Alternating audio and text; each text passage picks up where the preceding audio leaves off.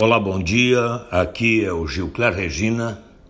Hoje, dia 24 de março de 2020. A matéria de hoje: Desaceleração do planeta. Um tapa na cara do mundo. E aconteceu. Ninguém sabe como, mas aconteceu. De imediato, só vemos coisas ruins, medo, fobia e até histeria. É lógico que o vírus mata e mata muita gente. Nos remete à história até de tempos que não havíamos nem nascido, como a gripe espanhola, a peste negra, a tuberculose e mais recente a peste suína, a gripe aviária. E estamos agora com algo inédito que nunca havia parado o planeta esse mal chamado coronavírus. Imagine gente morrendo em tempos de medicina avançada, laboratórios, equipamentos, médicos especializados, infectologistas do mundo, criação de vacinas. Mas essa desaceleração, esse murro na cara, sim, também nos traz outras coisas que podemos classificar de benéficas. Como quase tudo na vida, sempre existem dois lados, o mal e o bom. Vamos ver o que pode ser de um legado bom nestes dias. Agora olham os idosos com mais complacência, mas sempre têm a ignorância de querer se afastar de todos por serem grupo de risco. Agora, os pais cuidam de seus filhos e não terceirizam isso para os avós, algo tão comum nestes tempos, onde, em alguns casos, perde-se a identidade educacional dos pais e dos filhos. É claro que muitos fazem isso por absoluta necessidade, mas agora parou tudo sempre converso com Deus. Eu fico até envergonhado, porque diria quase sempre.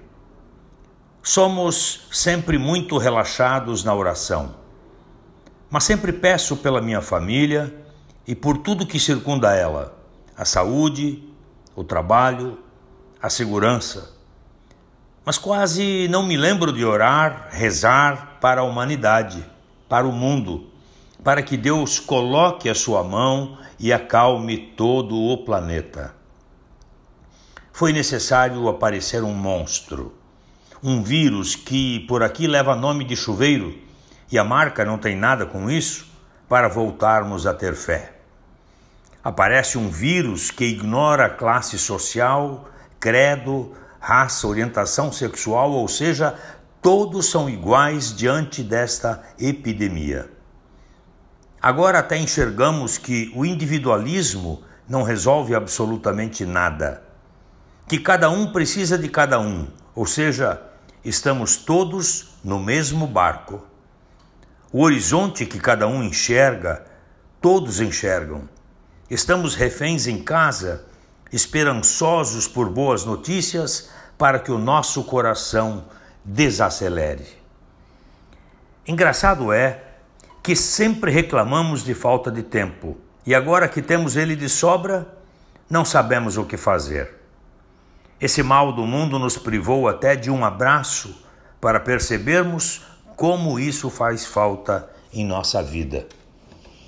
Vivemos uma vida onde já estávamos nos acostumando com carros voando, advogados e médicos robôs, inteligência artificial invadindo todas as áreas e não sabemos sequer lavar as mãos e o quanto é importante mantê-las higienizadas, hábito este que evitaria um milhão de outras doenças.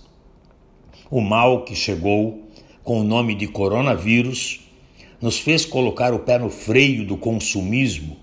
Como não podemos sair de casa, compramos apenas o necessário. Quantas vezes nos deparamos com a frase: eles compram aquilo que não precisam, gastam o que não têm para mostrar a quem não gostam? o vírus trouxe de volta à Terra uma palavra muito em desuso chamada humildade. Neste caso, está assassinando a soberba e arrogância de muita gente. Alguns teimam em não morrer, mas queiram ou não, este legado vem para melhorar a humanidade. Sim, a humanidade vai aprender a usar álcool gel, água e sabão não somente nas mãos, mas também na consciência. Até as nossas cidades nós estávamos deixando de ver a sua beleza.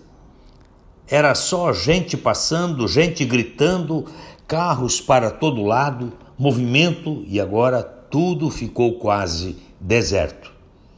Conseguimos ver até o barulho das folhas caindo das árvores. Até parece que o campo voltou para a cidade.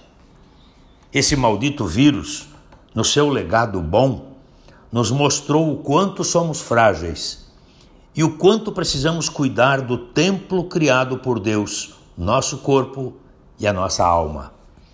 Pois aquilo que é invisível aos olhos humanos, percebemos com maior clareza de fé, que é algo totalmente visível para o dono do mundo.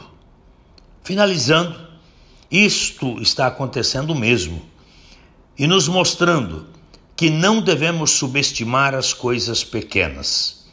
Algo que de tão pequeno e mutante, que precisa de um grande microscópio para ver, mudou em poucos dias o comportamento da humanidade.